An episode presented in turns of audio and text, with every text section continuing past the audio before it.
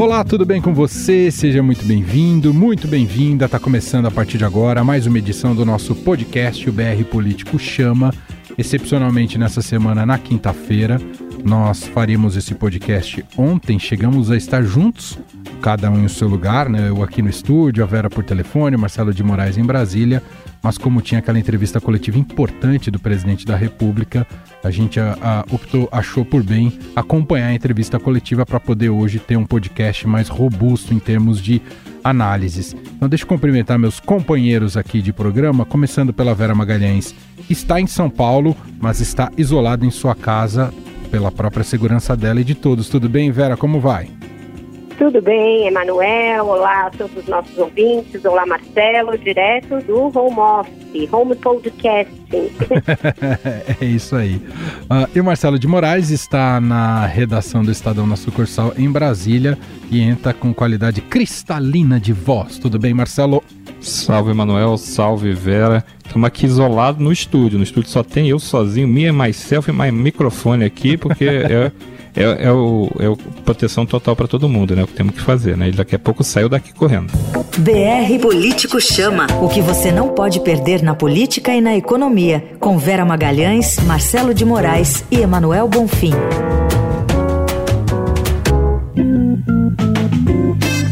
Bom, quem está acostumado a acompanhar o nosso podcast sabe que normalmente nós dividimos o nosso programa, o nosso roteiro em três grandes temas para análises tanto de Vera quanto de Marcelo. Só que a situação do país e do mundo uh, faz com que o nosso programa não tenha necessariamente uma ordem tão racional assim, porque são muitas notícias, muitos aspectos relacionados à evolução da pandemia do coronavírus e os impactos políticos, econômicos e na vida de todo mundo. Justamente por isso a gente vai fazer uma grande conversa sem necessariamente dividir por blocos o programa de hoje. Então, eu acho que de imediato queria ouvir um pouco de vocês, de uma maneira mais geral, como é que o governo brasileiro tem lidado com a evolução da crise uh, nesses últimos dias, uh, desde a semana passada, desde o nosso último podcast até agora. São muitas mudanças, mas queria ouvir um pouco de vocês a condução uh, do governo brasileiro em relação à crise. Começando por você, Vera. É, o governo fez uma inflexão importante nessa semana, Emanuel, mas ainda tem muitos reflexos do que era a posição até aqui.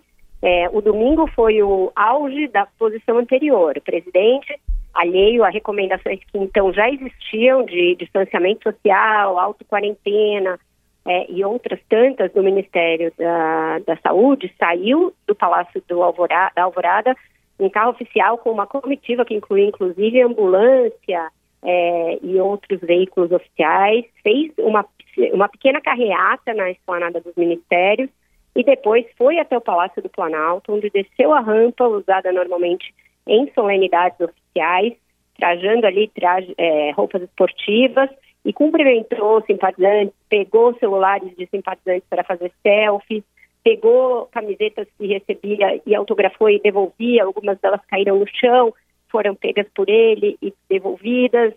É, no começo ele teve uma preocupação em não dar a mão, mas depois já estava batendo com as mãos, é, tirou selfies em frente a cartazes, e aí é um outro componente de, é, de conotação golpista, é, com xingamentos ao Supremo Tribunal Federal e ao Congresso Nacional. E é, depois isso repercutiu muito mal aqui internacionalmente não só entre opositores, mas também entre apoiadores do governo, e ele começou uma, uma jornada de inflexão, de mudança, provocada muito por algo que é um temor muito grande do bolsonarismo, que é a perda de apoio nas redes sociais, que foi muito é, mapeada por eles em monitoramentos de rede que eles têm diários. E aí o presidente, já na terça-feira, começou um discurso um pouco diferente, parou na frente do Alvorada para uma conversa mais amistosa com a imprensa, mas ainda misturou muitos conceitos quanto à origem do vírus, quanto à necessidade de isolamento ou não. Ele ainda, então, era muito resistente à necessidade de isolamento. Na quarta-feira, concedeu duas coletivas, a primeira meio tresloucada, em que ele apareceu ao lado de vários ministros, todos de máscara, tiravam as máscaras, punham as máscaras. Aí ele atacou a imprensa, atacou os governadores, é, a ideia era anunciar medidas, mas ele passou mais tempo falando de política, falando das manifestações contra e a favor, fazendo ali uma defesa da sua disposição de ter ido às manifestações, comparando algo que é impossível de comparar, que é a necessidade que as pessoas têm de usarem transporte público, com uma manifestação que era absolutamente voluntária e dispensável.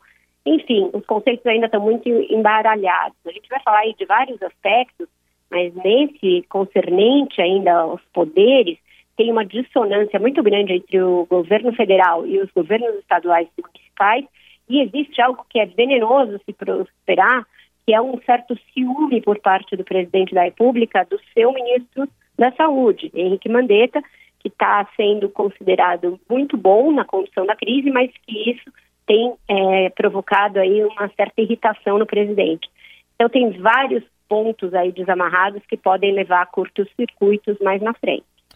Marcelo, inclusive você num texto para o BR Político de análise depois da entrevista coletiva do presidente da República de ontem, junto aos ministros de Estado, uh, fala nesse texto de que o governo demorou para acordar para o tamanho da crise, ainda que o Mandetta tecnicamente uh, tivesse se comportando bem. Foi isso? O, o, o Bolsonaro é, percebeu, depois principalmente desse episódio que a Vera contou do domingo, que a crise era mais profunda, Marcelo? Eu acho que no domingo começou a cair, a cair a ficha ali quando ele viu que apanhou muito, né? Mas assim, eu escrevi que ele subestimou desde o início o tamanho do, do que era o impacto do coronavírus. É, você pode dizer que o, os outros países foram pegos de surpresa, foi tudo muito rápido. O Brasil ficou vendo o, o caso da China, depois o caso da Itália, a Europa toda, os Estados Unidos, e ficou esperando.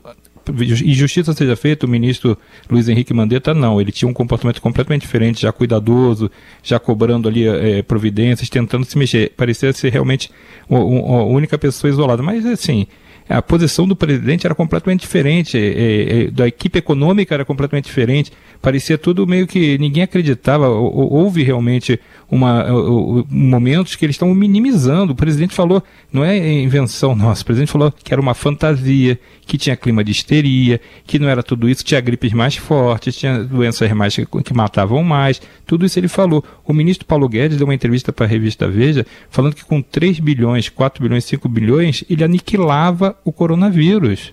E aí, no, sei lá, cinco dias depois, quatro, quatro cinco dias depois, foi obrigado a liberar mais de 100, 140 bilhões, um, um total que já subiu até para mais de 150 bilhões agora, em medidas para tentar evitar, minimizar o estrago na economia que o coronavírus está causando e não vai ser suficiente.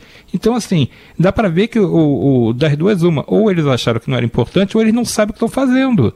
Tem, tem só essas duas opções, porque você, você pode até é, não achar importante, mas vê, opa, mas espera aí, tá morrendo gente aberta na Itália, o que eles fizeram que tá dando errado? Peraí, morreu um monte de gente na China, o que eles estão fazendo que tá dando errado? Você vai se preparando, que vai chegar, você sabe que com, do jeito que hoje o transporte aéreo é rápido, as pessoas se deslocam muito rápido pelo mundo, não, as pessoas vão para lá, o, o, brasileiro viaja muito, o estrangeiro vem para cá também, você sabe que vai entrar aqui, é questão de tempo, então você vai e se prepara, começa a fazer essas medidas que foram feitas finalmente, e eu acho que a Vera está certa, houve uma inflexão com certeza que é importante, que essa semana parece que começou a finalmente a se tomar as providências que precisa, os isolamentos, tirar as pessoas de, do, dos trabalhos, botar, fechar é, comércio, fechar é, circulação, né, reduzir a circulação na rua, que isso é que tem que fazer para você não deixar realmente o, o vírus se propagar muito rápido. Mas isso não estava acontecendo. Isso podia estar acontecendo há dois meses, podia estar acontecendo há um mês, pelo menos. Podia estar acontecendo semana passada. Podia não ter o presidente dando aquele exemplo maluco de estar numa manifestação. Quer dizer, não, não tem o menor cabimento. Esquece a política. Vamos deixar a política de lado. O que, que ele está fazendo essa manifestação? Ele tinha ido para os Estados Unidos, já tinha gente na, na, na, na equipe dele que tava, é, tinha dado positivo o teste de coronavírus. Ele estava em, em, em situação de isolamento. Ele, ele disse que não tinha dado positivo, ok mas era, ainda estava dando aquele, aquele cuidado, vamos ver, vai fazer outro teste depois. Então, assim, não tem menor cabimento. Então, eu acho que o governo subestimou, o governo errou e a conta vai ser alta. E a conta vai ser alta não só para a gente e para a população em geral, como politicamente para ele. E gente, é isso que a gente vai até comentar aqui mais no programa. É uma conta muito alta e eu não sei qual vai ser esse preço, não sei nem se ele consegue pagar. É, é e já vou pegar então esse gancho, esse aspecto. Vera, com a crise da pandemia do coronavírus, acho que a gente viu um elemento novo nessa dinâmica da relação da sociedade com o presidente da República. Ah, a gente sabe do lado dos apoiadores, principalmente nas redes sociais, que são muito fortes e até, num certo sentido, muito coesos, a oposição muito mais dispersa, mas a crise do coronavírus uh, acabou suscitando uma reação popular mais evidente e com um pedido mais claro de fora Bolsonaro, com panelaços re sendo registrados no país todo. E aí, Vera, junto à crise da saúde, junto à crise econômica, vamos ter também uma crise política encomendada? Já estamos vivendo uma crise política, Emanuel. Antes mesmo de ficar evidente que nós sofreríamos muito com a pandemia de coronavírus, ela já vinha se desenrolando. Desde o início do ano, o presidente caminha rumo ao isolamento político, estressando a relação com os outros poderes, com as outras instituições, com a imprensa, introduzindo componentes cada vez mais evidentes de desinformação no debate público, tanto na questão das manifestações, como naquela fake news que ele inventou a respeito de fraude eleitoral e que depois ele simplesmente não falou mais no assunto, não apresentou as tais provas até hoje. A, a chegada com tudo da crise do coronavírus à vida das pessoas só evidenciou essa crise política. E aí começa a acontecer um fenômeno que a gente já viveu em episódios anteriores no governo Collor e no governo Dilma Rousseff, quando se vai perdendo apoio político, apoio social, e tem uma grave crise econômica associada, a tendência é haver uma escalada e uma espiral de perda de massa muscular política dos governos. O Collor teve um momento que foi muito claro dessa inflexão, que foi quando ele pediu que as pessoas saíssem de verde e amarelo às ruas e elas preferiram sair de preto. No caso da Dilma, logo depois de reeleita, ela enfrentou um panelaço durante uma cadeia nacional de rádio e televisão, uma coisa que foi espontânea e que aí passou a virar é, um expediente corriqueiro, o uso dos panelaços.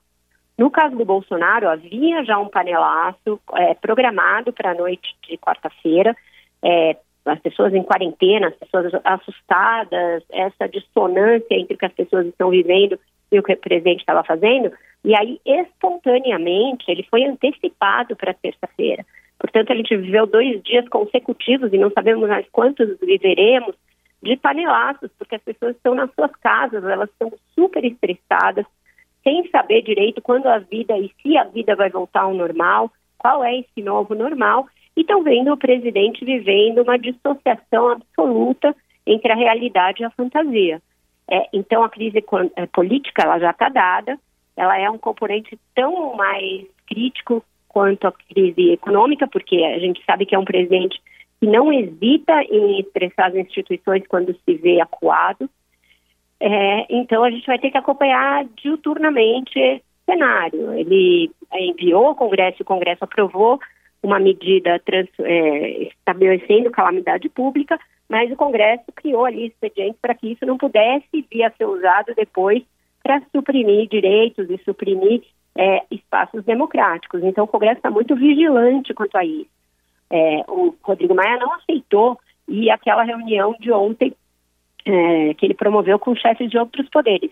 Sim, porque estava votando as medidas da, da calamidade pública, mas também porque a ideia inicial era fazer essa reunião no horário do panelaço, como a mostrar que Bolsonaro tinha apoio das instituições para tentar esvaziar o protesto e porque ele achou que não tinha uma pauta muito definida, era uma pauta muito difusa, ia parecer que os poderes, que até então, até a véspera, estavam sendo atacados pelo presidente, estavam ali secundando as suas opiniões. Então, o clima é de muito estranhamento entre as instituições, ninguém tem confiança em ninguém.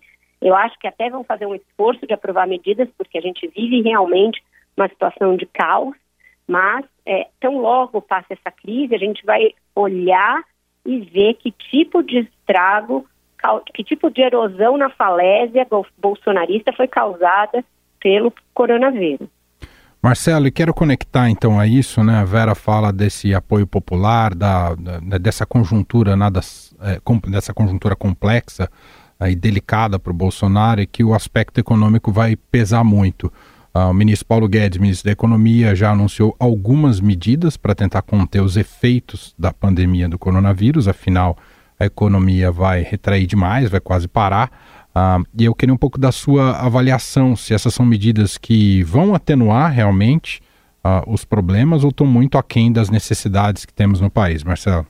Eu acho que é um começo. Eu acho que você tem que partir de alguma coisa. É, não pode, não podia ficar como estava se fazendo até essa semana, que não tinha nada. Você tinha uma promessa, inclusive, é, aquela um, uma coisa que parece que virou um, um costume do, do ministro. Ele sempre disse que na semana que vem vou fazer, na semana que vem vou fazer, e, e ele fez isso de novo com as medidas. Ele anunciou na sexta-feira que na semana que vem estava anunciando medidas. Então é sempre para depois. Então dessa vez pelo menos foi dada a largada na, na, nas medidas, se bem que tem algumas coisas que não são medidas de dinheiro novo, na verdade, antecipação de dinheiros que iam ser gastos mesmo. Então, tipo assim, é, 13 terceiro que você antecipa a parcela, é, é, aposentadoria. Então, é, essas coisas são importantes que você injeta dinheiro imediatamente no momento que a economia vai ficar provavelmente sem dinheiro da produção. Por exemplo, quem está no comércio vai fechar a porta, não tem dinheiro. Então, é, é importante você ajudar essas pessoas, mas essas não entram nessa faixa. Essa faixa é um dinheiro que somente na quarta-feira foi anunciado que o governo ia fazer. Então, já demorou um pouquinho. Que são os autônomos, né? Os autônomos começam a ganhar provavelmente um, um, um, um dinheiro, de uma, uma, uma espécie de um voucher que vai valer 200 reais por mês. Então, você, é muito pouco, mas você ajuda aquele cara da economia pequenininha, né? O sujeito que tem, às vende um, tem uma banquinha ali que vende cocada, que vende, vende uma, um, uma coisa mais é, menorzinha, menor porte, mas precisa daquele dinheiro para sobreviver. Então você tem muita coisa que vai ficar desamparada por causa do fechamento, por causa da interrupção da atividade comercial em geral. As pessoas não estão circulando na rua, os restaurantes estão fechados, e aí como é que você faz com o dono do restaurante? Ele vive de quê? Ah, ele pode fazer entrega, beleza. Então a gente faz um modelo para esse cara, vai cair a produção dele, mas ele vai ganhar de outro jeito. Então todas essas coisas precisam ser ajustadas e o governo podia estar fazendo isso lá atrás. De novo, eu vou bater nessa tecla muitas vezes. A gente demorou muito para reagir. E aí no caso da economia, é óbvio que isso vai ter um impacto no nosso resultado. A gente vai ter saudade daquele PIBinho de 1,1% que deu em 2019. Não vai ter PIB esse ano. Esse ano, se for zero, batam palmas, acendam vela, porque vai ser um milagre. Vai ser muito provavelmente negativo, porque vai cair tudo, vai parar a produção no Brasil, vai parar de, de, de ter. É, é, o, a economia está andando para trás. É recessão global, o mundo inteiro está tendo esse problema. Não é o Brasil só que está parando, está todo mundo parado. Até melhorar ah, não tem uma previsão não dá para dizer assim, ah, não, mas esse, esse trimestre está perdido, mas o próximo a gente recupera. Não tem essa perspectiva ainda, você ainda não sabe quanto tempo vai levar o coronavírus ao tempo de propagação dele. Por isso que eu acho que algumas medidas são corretas e acertadas. Por exemplo, vou falar do caso do Distrito Federal, onde o governador Ibanez Rocha, ele tomou uma iniciativa de fechar é, a, a, os estabelecimentos, de, de, fechar as escolas, de fechar o comércio, de fechar as fronteiras aqui em volta. Ele, ele restringiu muita coisa. Aqui está, desde o início da semana, está em ponto facultativo o DF. Né? Então, você tem algumas, algumas medidas que foram restritivas que são importantes para evitar essa circulação do vírus, para que não tenha tanta circulação. Só que aí você tem um, um, um, tempo, pode ser menor, mas você tem uma economia que vai ter que retomar tudo do, quase do zero. Então é importante a gente ver é, o tempo de duração do vírus, o pico que o Brasil vai ter, até onde vai esse pico, a gente ainda está. As mortes estão começando a ser contabilizadas, né? então não tinha ainda, só tinha casos de contaminação, agora começa a aparecer o registro de morte, já, já começa a ter mais casos de internação, então você ainda está subindo, né? Então vamos ver até onde dura isso, que o problema é a, a hora que acabar isso, quanto tempo leva para recuperar a economia? É esse ano já? Ano que vem? Então a gente tem um, um, um grande mistério pela frente, a gente tem um, um período muito difícil para atravessar pela frente. A economia está assim, esse ano é um ano que já está perdido e é, é, tentar reduzir esse prejuízo. Por isso que é muito importante e cai por terra também, vai ser, vai ser muito questionado o discurso do liberalismo, né? Porque você vai ter cada vez mais que o Estado participar. É uma emergência? É uma emergência. Mas o Estado vai ter que participar. Então você vai ter muita discussão sobre qual é o modelo, se as reformas vão ajudar, se as reformas não vão ajudar, se o Estado tem que ser mais ativo, se o Estado tem que ser menos ativo. Você vai ter muita, muito questionamento também nesse sentido. É um, um, um momento de muita. Vai ser muito importante a habilidade da equipe econômica nesse momento de tanta dificuldade que ela vai ter que administrar essas, essas, esses problemas que o coronavírus está gerando para a economia, principalmente na questão das pessoas, né? Como é que as pessoas Sim. vão viver com a economia quebrada, né? É, e até, Vera, passando para você, isso que o Marcelo falou, a gente acompanhou desde que o Bolsonaro assumiu o poder poucas políticas direcionadas, é, políticas claras, direcionadas às camadas mais pobres da população. Ah, precisa agir agora mais do que nunca. Não sei se há esse espaço, mas se não agir, esses vão ficar muito desprotegidos e vão ter problemas gravíssimos nessa, nesse momento agudo em que estamos passando, não é, Vera? Mesmo se agir, Emanuel, eles vão certamente enfrentar esses problemas é, e a gente tem poucos instrumentos capazes de evitar que haja uma, um problema muito maior nessas camadas mais desassistidas, por várias razões. É, não há estrutura de saneamento né, nas comunidades mais pobres e não há tempo é, nem recursos para fazer isso agora, no meio da emergência. Não há condições de isolamento em residências que muitas vezes têm um único cômodo no qual coabitam idosos, jovens, é, crianças, sem nenhum tipo de possibilidade de quarentena. É, você não tem hospitais e rede hospitalar nessas comunidades, você não tem acesso à testagem para todo mundo, e quando é, começar a ver casos de internação mais frequentes, a gente vai ver um drama que a Itália já enfrentou, que é que você não tem leitos de UTI nem respiradores o suficiente o novo coronavírus, a Covid-19, ela causa um quadro dos pulmões em que eles vão sendo, pouco a pouco, transformados em pedra. E os respiradores são vitais, mais do que qualquer outro aparelho, para que os pulmões vão sendo trazidos de volta à sua atividade e à sua conformação normal. É, então, essa é uma emergência que a gente tem de atender. Os governos estão tendo muitas dificuldades em comprar respiradores porque existe uma série de normas para importação desses equipamentos. É, não é possível que a gente receba doações, porque a gente tem é, portarias que proíbem o uso de respiradores já usados de segunda mão. Então, tem mudanças legislativas para serem feitas também nessas emergências e, é, infelizmente, o tempo é contra nós. Então, as desigualdades que sempre existiram e que a gente meio fez é, vista grossa, agora elas vão cobrar um preço alto e rápido. E isso tem efeitos sociais, políticos, tem efeitos de longo prazo. É, tem sido meio clichê, mas é o clichê mais verdadeiro que eu ouvi nos últimos dias, nos últimos anos talvez, que ninguém vai sair igual dessa crise. É uma crise que é definidora da nossa geração, da geração dos nossos filhos, da geração dos nossos netos, tanto quanto as guerras foram dos nossos avós. É, então, essa questão da desigualdade e da maneira como a gente lida com elas e como as teorias econômicas, puras e simples, são absolutamente inúteis para lidar com elas, isso vai ficar muito evidente quando a gente sair disso e a gente não sabe quando vai ser.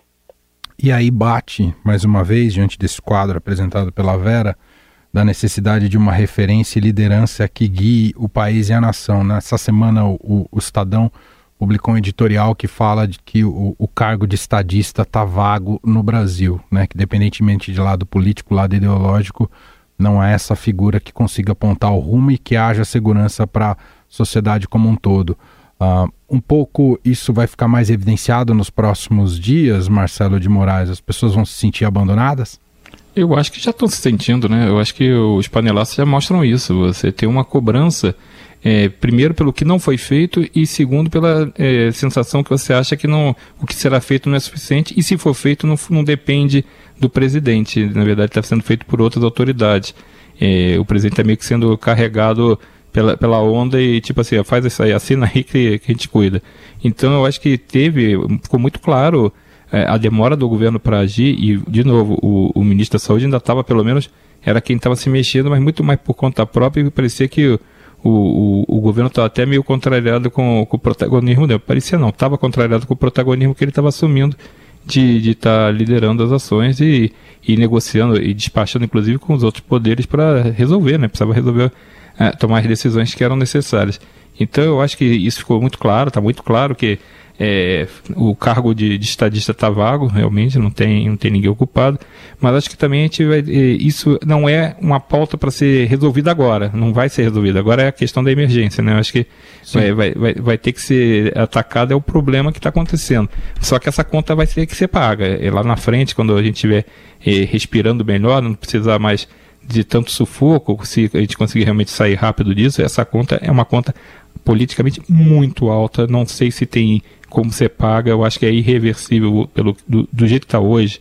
É muito difícil você conseguir contornar a questão política, mas eu acho que na questão, eu queria aproveitar uma coisa que a Vera falou, essa questão que ninguém vai sair igual, né? Ninguém vai ficar igual depois desse do que está acontecendo agora com o coronavírus.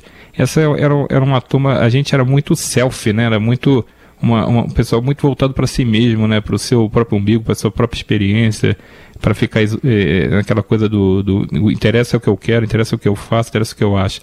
Agora eu acho que talvez seja vai, vai ter uma mudança, né? Porque as pessoas vão ter que agir coletivamente, mesmo afastadas, mesmo isoladas, elas vão ter que as decisões serão coletivas, né? Elas vão ter que ser boas para todo mundo. Você não pode mais pensar só em se salvar, você tem que pensar em salvar todo mundo, porque senão você não se salva também.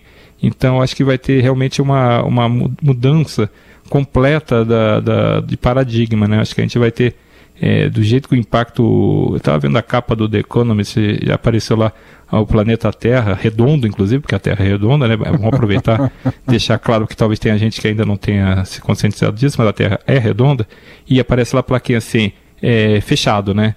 Então o planeta está fechado, todo mundo, todo mundo no mesmo barco, todo mundo afundando junto, não tem nada sendo realizado. As pessoas querem é, atrações esportivas, elas estão paradas. As pessoas, as pessoas querem shows, eles estão parados. As pessoas querem ir no restaurante, eles estão parados.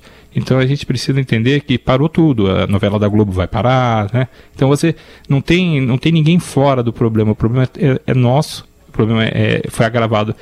A gente agravou o problema, né? A gente é, contribuiu para que ele avançasse. Então, agora é, é juntar todo mundo para resolver o problema, tentar encontrar a solução coletiva, tentar encontrar, enquanto não aparece uma vacina eficiente, enquanto tudo sendo testado, é muito ainda tudo muito incipiente ainda, enquanto não aparece uma solução desse tipo, a solução tem que ser dada com ah, o isolamento, com os comportamentos de, de ajudar quem precisa ajudar, os mais velhos, e vamos tentar ver o que acontece. Politicamente e economicamente, o Brasil tem uma conta muito alta para ser paga. Ela vai chegar e vai ter. Aí sim a gente vai ver o que acontece. Eu acho que tem muita coisa para acontecer nesse 2020 ainda no Brasil, na política e na economia. Sem dúvida, sem dúvida.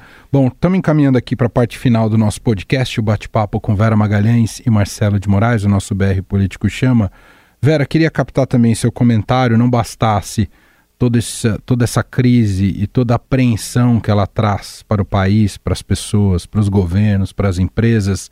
O filho do presidente, o deputado Eduardo Bolsonaro, uh, vai às redes sociais e posta mensagem na qual, uh, em que culpa a China pela pandemia do novo coronavírus.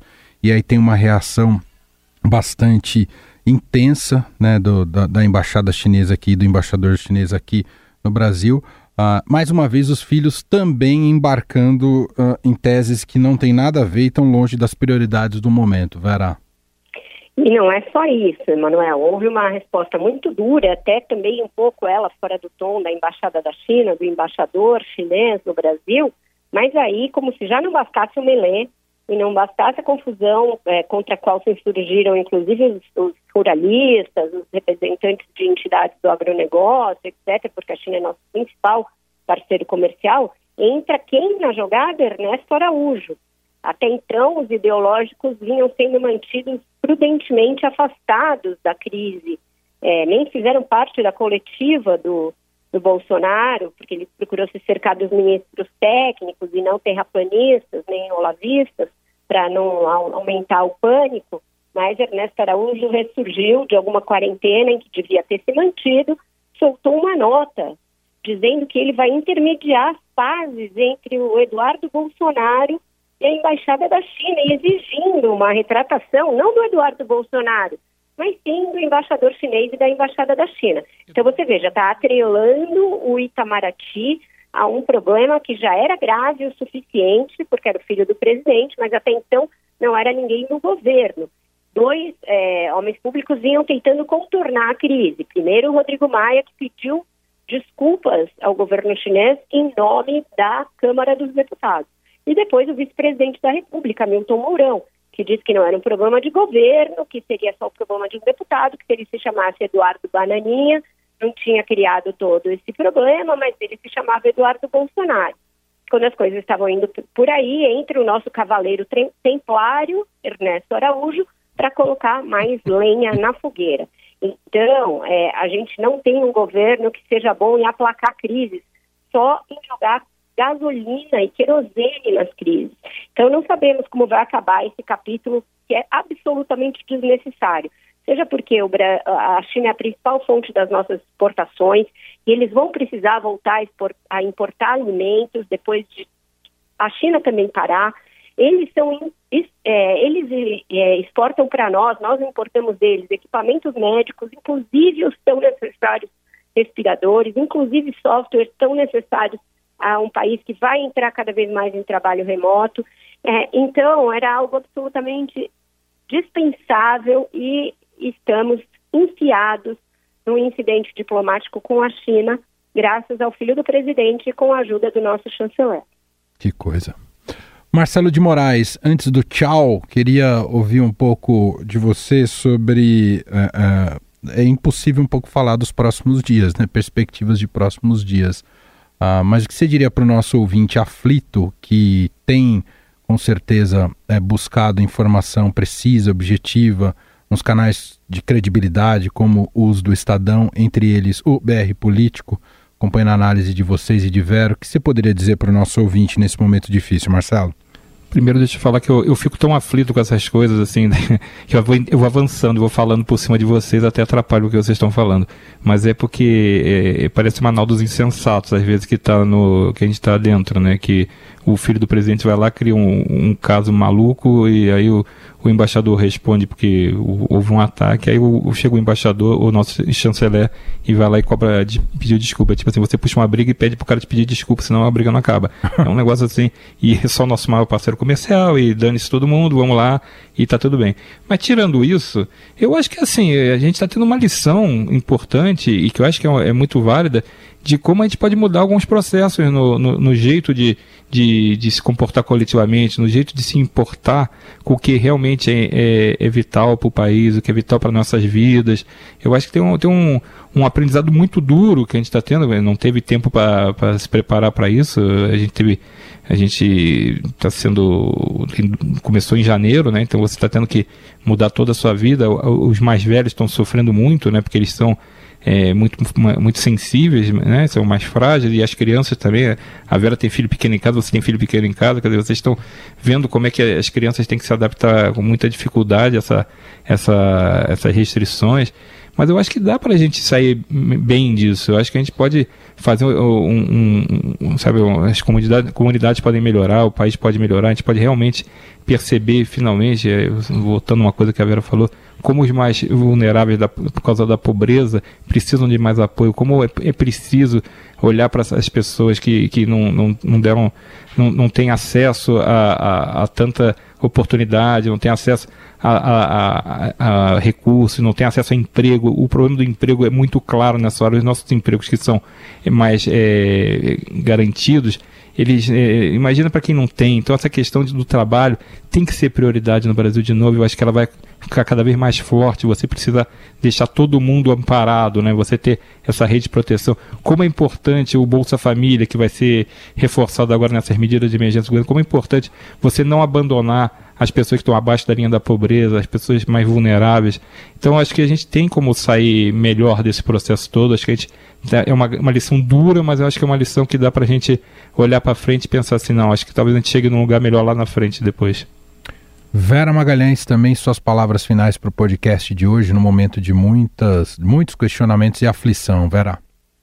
Olha, Emanuel, eu acho que as pessoas que estão em casa, que estão no trabalho remoto, aquelas que não conseguiram ficar totalmente em casa e estão aflitas, elas devem buscar fontes é, de conhecimento científico e fontes jornalísticas credenciadas para também não dar ouvido a fake news, não dar ouvido a coisas que só possam aumentar o pânico em vez de causar algum, alguma melhora, algum conforto. Então, recomendo muitíssimo que se atenham a fontes com credibilidade para informações nesse momento, mais do que aquele áudio do Zap, que a gente não sabe se é de médico ou não, é, que a gente nem sabe de onde veio e que recebe e passa para frente. Então, mais do que nunca, informação de qualidade e ciência são vitais é, para nos tirar dessa encruzilhada global em que a gente está enfiado. Então, recomendo muitíssimo que as pessoas fiquem em casa, fiquem com os seus, cuidem dos seus, cuidem do, de si mesmas e cuidem também de quem elas não conhecem.